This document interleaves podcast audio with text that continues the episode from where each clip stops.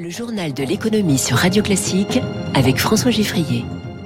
Avec DNCA Finance, maison d'épargne de valeur. Tous les matins, Radio Classique passe l'économie au scanner. Trois titres ce vendredi. L'Irlande valide l'impôt à 15% à quelques heures de négociation sur une fiscalité mondiale.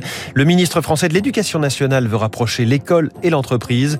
Et puis, est-ce le baroud d'honneur des consoles de jeux? Nintendo dévoile sa nouvelle Switch aujourd'hui. Dans cinq minutes, le focus éco de Radio Classique. Le, le transport de fret du futur va-t-il se chercher dans le passé? Une entreprise française présente à l'exposition universelle de Dubaï veut lancer des dirigeables, un peu comme des baleines volantes. Flying Wells, c'est le nom de cette société. Son PDG Sébastien Bougon est avec nous à 6h45. Radio classique. Journal de l'économie qui démarre avec un grand pas en avant. L'Irlande accepte de relever sa fiscalité pour atteindre 15% d'impôts sur les sociétés, deux points et demi de plus qu'aujourd'hui. Bonjour Eric Mauban. Bonjour François, bonjour à tous. Annonce faite hier soir, alors que le CDE se réunit aujourd'hui pour avancer hein, sur le projet d'impôt mondial sur les sociétés. C'est ça, l'Irlande a obtenu euh, la garantie que cet impôt minimum serait de 15% et non pas d'au moins 15%, une précision importante car euh, elle ferme la porte à de possibles futures majorations. Aujourd'hui en Irlande, l'impôt sur les sociétés se limite à 12,5%, un taux très bas qui permet d'attirer bien sûr de nombreuses multinationales en quête de conditions fiscales avantageuses. Les entreprises entreprises concernées par cette hausse du taux d'imposition réaliseront plus de 750 millions d'euros de chiffre d'affaires. La réunion d'aujourd'hui va tenter de convaincre les derniers pays récalcitrants en évitant de trop écorner leur attractivité. L'accord final pourrait prévoir ainsi de possibles exemptions. Il est question de défalquer de l'assiette fiscale de l'impôt 7,5% des actifs corporels des sociétés et 10% de la masse salariale. En clair, hein, il s'agirait de redonner d'un côté ce que l'on prend un peu de l'autre, des, modalités qui seront discutées aujourd'hui dans le but de trouver un accord à soumettre au G20. Explication signée Eric Mauban pour Radio Classique. L'Irlande permet donc euh, d'éviter un blocage. D'ailleurs, l'Estonie a rejoint le mouvement dans la foulée. 140 pays au total sont engagés dans les négociations à l'OCDE, mais tout n'est pas réglé pour autant. C'est ce que précise Julien Pelfig, économiste spécialiste des questions fiscales et associé au cabinet de loi de Tage.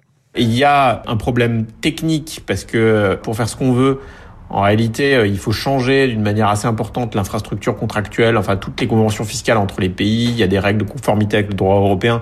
Donc il y a plein de problèmes techniques, mais au-delà de ça, il y a un problème politique qui est que, euh, en fait, euh, il n'y a pas d'accord entre les États. C'est-à-dire qu'il y a une espèce de guerre qui est en train de se jouer entre les États pour attirer les multinationales, et personne n'a envie de perdre. Donc en fait, c'est assez difficile d'aboutir à une solution sur laquelle tout le monde est d'accord.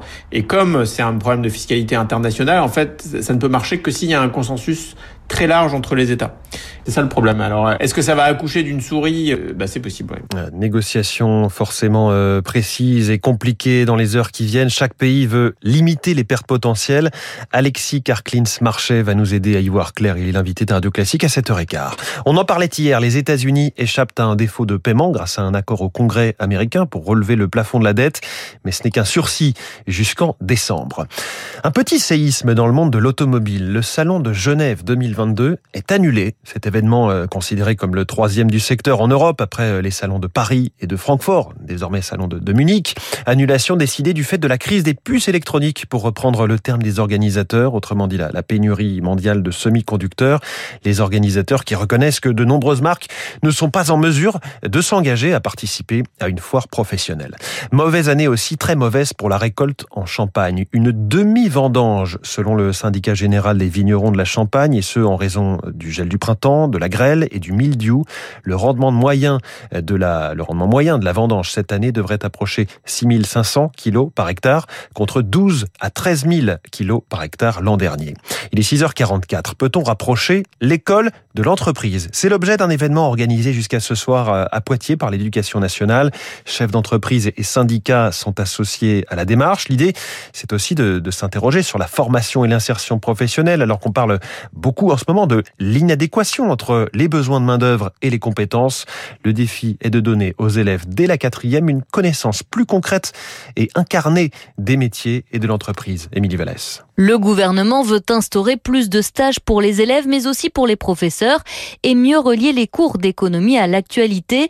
Cela passera notamment par le site internet Melchior, développé par des enseignants et l'Institut de l'entreprise. Antoine Frérot, son président, également PDG de Veolia. C'est un site permettant aux professeurs, par exemple, de pouvoir expliquer les notions abstraites du programme qu'est-ce qui a marché, qu'est-ce que ça veut dire la mondialisation, et de l'illustrer concrètement avec des études de cas, avec des exercices qui sont directement issus de cas concrets d'entreprises. Le gouvernement souhaite aussi développer les partenariats entre les lycées professionnels et les entreprises. Attention quand même aux dérives, s'inquiète Bruno Bert, proviseur adjoint dans un lycée de la Manche et membre du bureau du syndicat SNUPDEN FSU.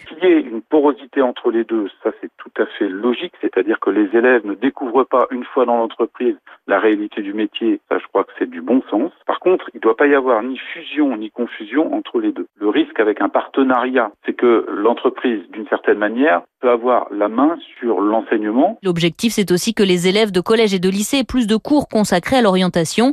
40 heures par an à partir de la quatrième, 54 à partir de la seconde. Émilie Vallès, une confirmation. Les retraites complémentaires du privé augmenteront d'un pour cent en novembre, 1% seulement. Ainsi, on a décidé l'agir Carco, c'est-à-dire 0,5 points sous l'inflation. Depuis deux jours, la SNCF permet de réserver des billets pour des trains de nuit allant de Paris à Lourdes. La première liaison est prévue le 12 décembre.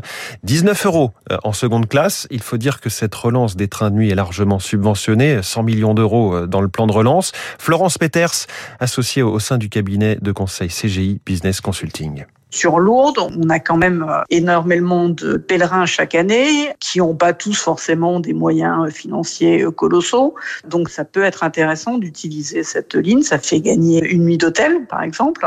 Là, ça permet d'être à pied d'œuvre à Lourdes de bon matin en n'ayant pas perdu de temps et en ayant une nuit pour 19 euros. Donc je pense que le critère du prix, il est extrêmement important. Florence Peters. Et puis ce vendredi sort la nouvelle console de jeu Switch de Nintendo, une redéfinition de la précédente Switch, avec un meilleur écran, une meilleure mémoire. Rien de révolutionnaire, d'autant que l'avenir de ce type de console s'assombrit. Hein. C'est ce que dit François Barrault, président de l'IDAT DigiWorld, ancien patron de British Telecom.